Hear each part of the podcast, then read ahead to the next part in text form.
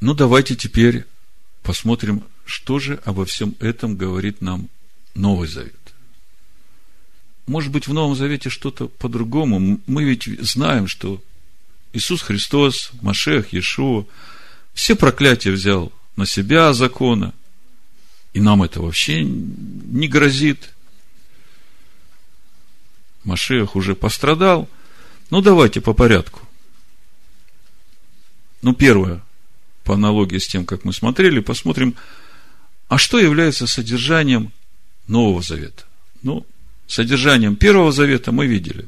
Десятисловие и вся Тора Моисея, которая является содержанием этого десятисловия. В этом содержание Завета. Посмотрим в Новом Завете, что является содержанием Нового Завета. Иеремия, 31 глава, с 31 стиха буду читать. Легко запомнить. Иеремия 31, 31. Написано. Вот наступают дни, говорит Господь, Адонай, когда я заключу с домом Израиля и с домом Иуды Новый Завет. Но сразу обращает внимание на себя то, что Новый Завет будет заключаться не с церковью из язычников, а с домом Израиля и с домом Иуды. Вы где-нибудь читали в Писаниях, что Новый Завет будет заключен с церковью из язычников? Нет. Тогда становится понятным, почему уверовавшему из язычников нужно отсечь себя от дикой маслины и привиться к природной маслине. Не такой завет, как я заключил с отцами их в тот день, когда взял их за руку, чтобы вывести их с земли египетской. Тот завет мой они нарушили, хотя я оставался в союзе с ними, говорит Господь. Но вот завет, который я заключу с домом Израилевым после тех дней, говорит Господь. Вложу закон мой, в тексте, в оригинале написано, Тору мою. Вложу Тору мою во внутренность их, и на сердцах их напишу его, и буду им Богом, а они будут моим народом. Первый вопрос. Какой закон Адонай вложит в сердца Дома Израилева, Дома Иуды? Какой закон? Может, есть какой-то новый закон, потому что завет-то новый. То есть, закон-то оказывается тот же самый. То есть, по Новому Завету, который Бог обещает заключить, и мы знаем, что это время наступило с первым приходом Машеха Ишуа, когда Ишуа взял на себя грехи дома Израилева, дома Иуды. И всякого человека, который хочет войти в завет с Богом и стать его народом. Мы видим, что завет новый, а закон-то тот же. Та самая Тора, которую Бог заповедует Моисею научить сынов Израиля, Бог говорит, вот наступают дни, когда я эту Тору вложу во внутренности – напишу на сердцах, и через это они будут моим народом, и я буду их Богом. Нашу недельную главу Ницавим мы с этого начали. Вот вы все стоите сегодня перед Всевышним, чтобы вам вступить в тот завет, который Всевышний поставляет с вами, чтобы ему сделать нас, каждого из нас, его народом, и ему быть нам, нашим Богом. То же самое мы читаем у Иеремии 31 главе. Вложу закон мой, Тору мою, во внутренность их, то есть тот же самый закон. На сердцах напишу. Ну, а в чем разница тогда, скажите мне, между Новым Заветом и Первым Заветом? Все-таки разница есть? Амен, амен.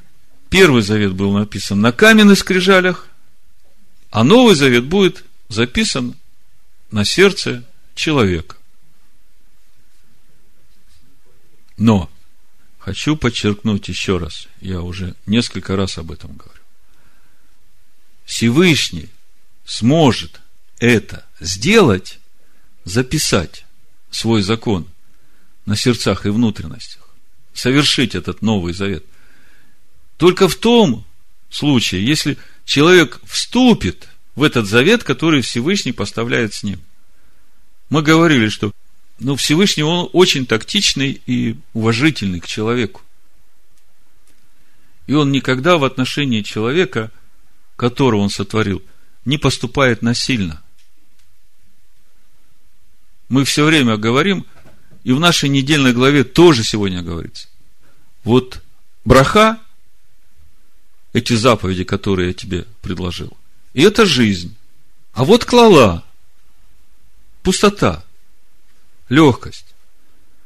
И это смерть. Ты выбери. Бог говорит, избери, Он как бы советует, Он понимает, что лучше. Но выбор остается за человеком. Избери жизнь. То есть, избери вот эти заповеди. И если ты избираешь, то тогда Бог имеет право, юридическое право перед всем духовным миром. Он может делать тебя его народом. Вы понимаете?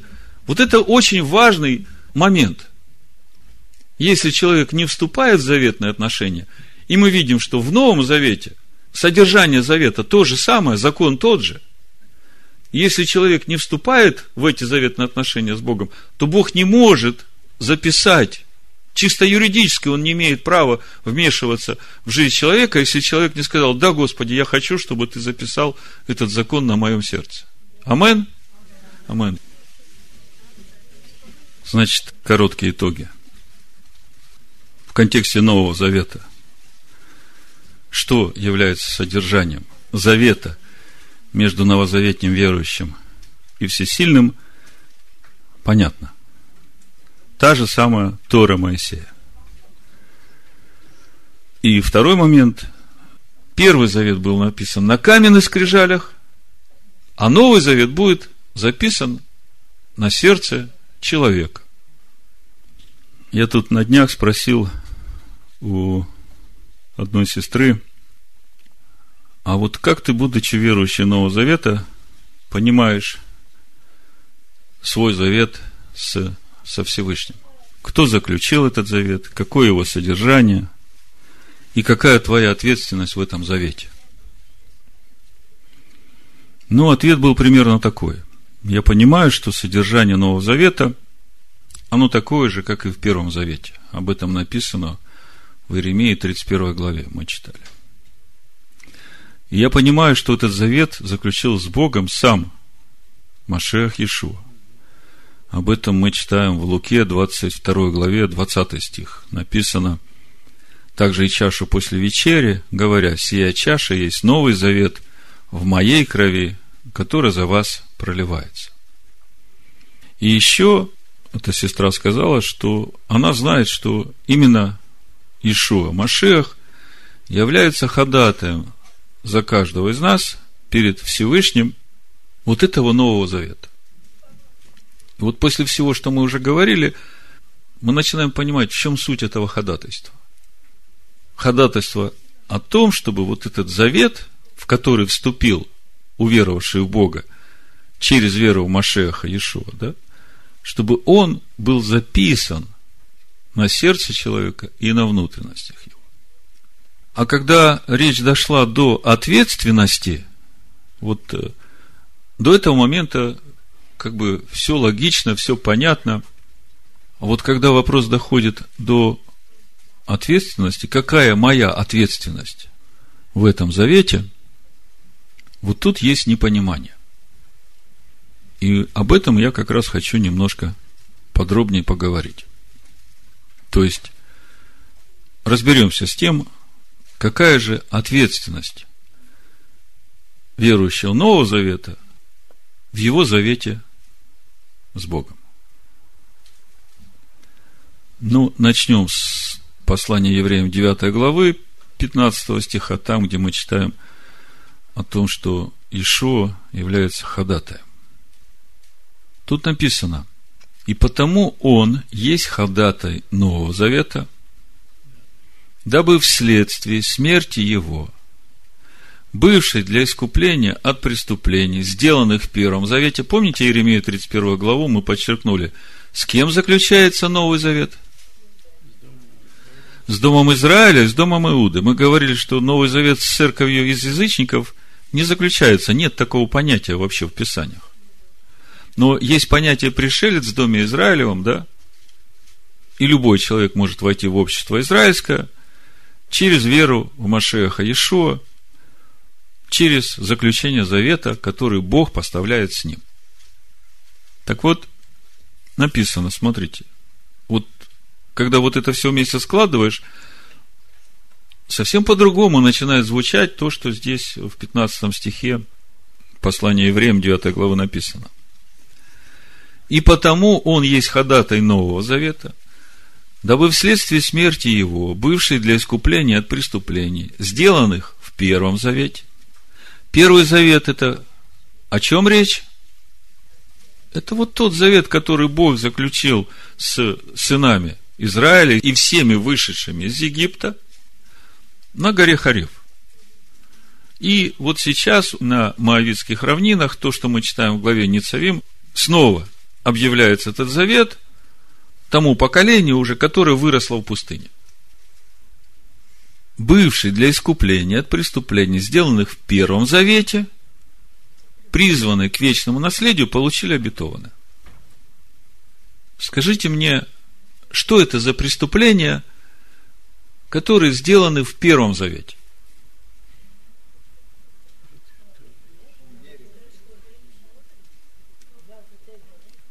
Но мы говорим, что содержание завета неизменно, да? Содержанием завета является Тора. То есть преступления, сделанные в Первом Завете, это преступления, которые сделаны против Торы. Вот он умирает для того, чтобы искупить вот эти преступления, которые делаются против Торы. Скажите, когда уверовавший из язычников входит в общество израильское через веру в Иешуа Машеха – мы говорили, что он вот этим своим погружением, мы еще об этом почитаем в шестой главе Римлян, он ведь тоже свидетельствует, что он входит в завет с Богом Авраама, Исхака и Якова. Да? То есть, именно с этим погружением он тоже получает прощение всех грехов, которые ведомо, а по большей части неведомо, он нарушил по Торе, по закону Бога. И когда он заключил этот завет, мы говорили, теперь Бог получает юридическое право делать его своим народом. А в Торе мы видим, для этого есть скиния, для этого есть жертвенник, для этого есть жертва за грех, и у нас есть совершенная жертва за грех. И сегодня мы говорили, что сначала приходит раскаяние народа, народ начинает исполнять все заповеди, которые являются содержанием завета, и через это Бог записывает свой закон на нашем новом сердце. И человек тогда ходит уже в праведности Божией. Так вот, об ответственности нашей, об ответственности новозаветних верующих в их завете с Богом. Римлянам 6 глава, с первого стиха буду читать. Написано, что же скажем? Оставаться ли нам в грехе, чтобы умножилась благодать? Никак. Мы умерли для греха. Как же нам жить в нем? Неужели не знаете, что все мы, крестившиеся в Машеха Иешуа, смерть его крестились, Итак, мы погреблись с ним крещению смерть, дабы как Машех воскрес из мертвых славы Отца, так и нам ходить в обновленной жизни. То есть, вот этот момент нашего заключения завета с Богом через водное погружение, о чем он говорит духовному миру.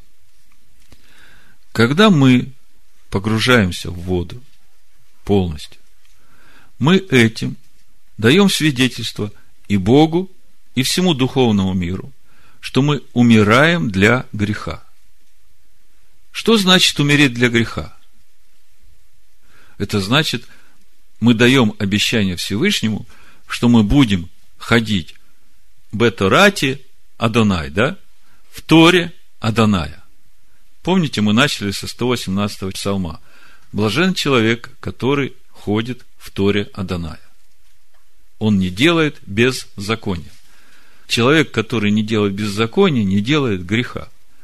Когда мы умираем для греха, это автоматически посылает свидетельство всему духовному миру, что с этого момента мы берем на себя обязательство ходить в законе Бога. Амен. Дальше 10 стих 6 главы читаем. Ибо что он умер, то умер однажды для греха, а что живет, то живет для Бога. Так и вы почитаете себя мертвыми для греха, живыми же для Бога в Машехе Иешуа, Господине нашем. Итак, да не царствует грех в смертном вашем теле, чтобы вам повиноваться ему в похотях его. И не предавайте членов ваших греху в орудие неправды, но представьте себя Богу, как оживших из мертвых, и члены ваши Богу в орудия праведности. 14 стих. Грех не должен над вами господствовать, ибо вы не под законом, но под благодатью. Вот это очень важное место. О чем оно говорит? 15 стих. Что же, станем грешить, потому что мы не под законом, а под благодатью? Никак. То есть, если человек под благодатью, сейчас мы поговорим о том, что значит быть под благодатью, то он грешить вообще не может. А что есть грешить? Жить без Торы, да? То есть, что же такое быть под благодатью? Давайте вернемся в первое послание Иоанна, третью главу, и вы сразу увидите здесь, что значит жить под благодатью. Смотрите, четвертый стих. 1 Иоанна, 3 глава. Мы сегодня уже об этом говорили, я просто напоминаю. Всякий, делающий грех, делает и беззаконие. Грех и есть беззаконие. И вы знаете, что Он явился для того, чтобы взять грехи наши, то есть все, что мы делали до того момента, как погрузились в Его имя, неправильно против Торы, Он взял на себя – и с этого момента мы под благодатью. Слушайте, что значит под благодатью? И вы знаете, что Он явился для того, чтобы взять грехи наши, и что в Нем нет греха. Всякий, пребывающий в Нем, вот что значит быть под благодатью.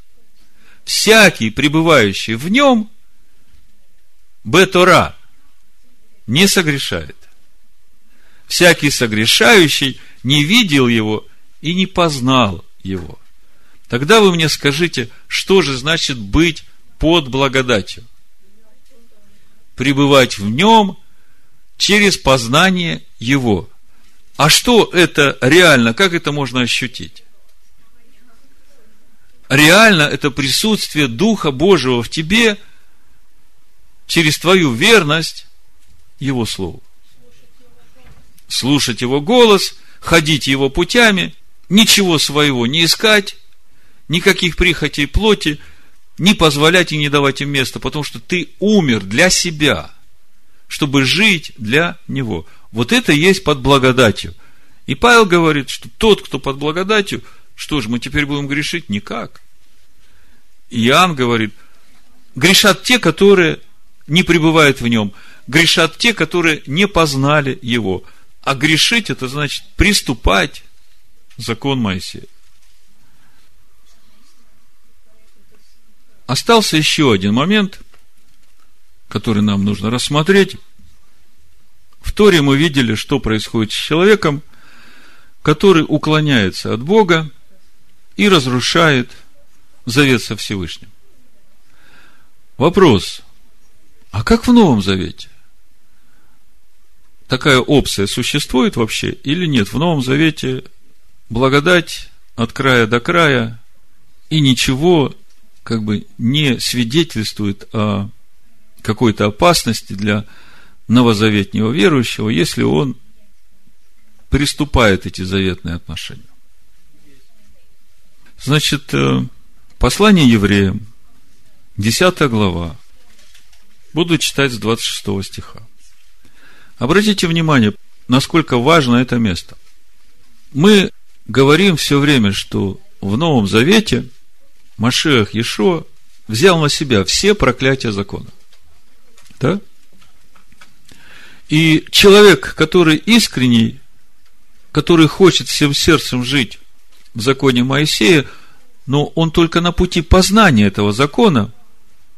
Есть много вещей, которые он еще не дошел по своему духовному уровню, и ясно, что он там согрешает. Но у него есть ходатай Нового Завета, который ходатайствует перед Отцом и говорит, вот это вот дерево, ну пусть оно еще не принесло плода, но я его обработаю, удобрю, в следующий год оно принесет плод. Я вижу, оно старается. Но если оно не принесет в следующий год, ну тогда уже. И в этом благодать. То, что если человек искренне желает идти этим путем – то вот этот ходатай, его жертва, они хранят нас от этого разлития многих вод, которые уже могли бы прийти в нашу жизнь за то, что мы где-то что-то делаем неправильно. Другое дело, если мы уже познали истину, если мы уже получили откровение по Слову Бога, если мы уже ясно осознаем и получили силу жить вот в тех откровениях, который мы имеем через познание Его, и потом вдруг в какой-то момент мы решаем, что мы можем нарушить или приступить эти откровения, то есть тем самым приступить эти заветные отношения с Богом, то вопрос, что будет с таким человеком, который, уже получил познание истины, начинает произвольно грешить? Помните, мы читали в Торе, в нашей сегодняшней недельной главе, что тот, кто приступит завет, уклонится от Всевышнего, Всевышний изгладит его имя из Поднебесной. Помните, мы читали? Вот вопрос, а как в Новом Завете? Вот смотрите, Евреям 10 глава, 26 стих и дальше. Написано. Ибо если мы получив познание истины, произвольно грешим, то не остается более жертвы за грехи. Мы привыкли, что жертва Машеха Ишуа, она универсальна.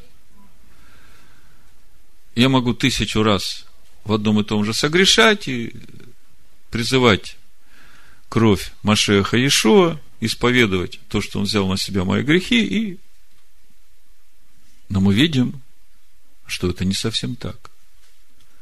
Есть время, когда мы учимся, когда мы познаем Его. Но когда мы уже познали Его, и это стало частью нас, то с этого момента уже нет совершенной жертвы за грех. Вот через это вы можете теперь увидеть, насколько велика наша ответственность верующих Нового Завета в том, чтобы нам ходить путями Господа, чтобы нам хранить Его Завет. Если мы, получив познание истины, произвольно грешим, то не остается более жертвы за грехи.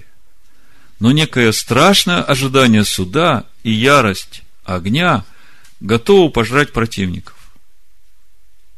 Если отвергшийся закона Моисеева при двух или трех свидетелях без милосердия наказывается смертью, то сколь техчайшему, думаете, наказанию будет повинен тот, кто попирает Сына Божьего.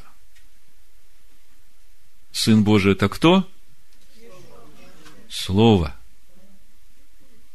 Или по-другому, содержание завета. Или еще по-другому, заповедь, которую Моисей заповедует три с половиной тысячи лет назад еврейскому народу, которая недалеко от каждого из нас, она в сердце каждого из нас есть. И вы знаете, откуда она там взялась. Еще с того момента, когда Бог сотворил человека по своему образу и вдунул в него дыхание жизни Машеха. то сколь техчайшему, думаете, наказанию повинен будет тот, кто попирает Сына Божия и не почитает за святыню кровь завета, который освящен, и Духа благодати оскорбляет. Мы знаем того, кто сказал, у меня отмщение, я воздам, говорит Адонай. И еще, Адонай будет судить народ свой. Страшно впасть в руки Бога живого. Как проповедь называется?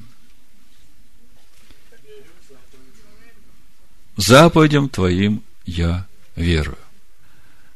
Веришь его заповедям?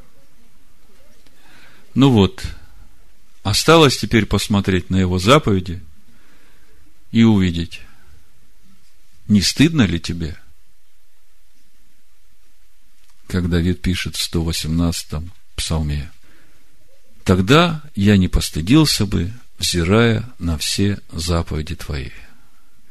Молюсь Всевышнему, чтобы Он устроил наши сердца, расширил наши сердца, чтобы мы потекли Его заповедями, и чтобы нам не стыдно было смотреть на все заповеди Его. Да благословит нас Всевышний – Желаю вам доброго приговора на следующий год и на всю седьмину. В имени Машеха Ишуа. Амин. Амин. Амин.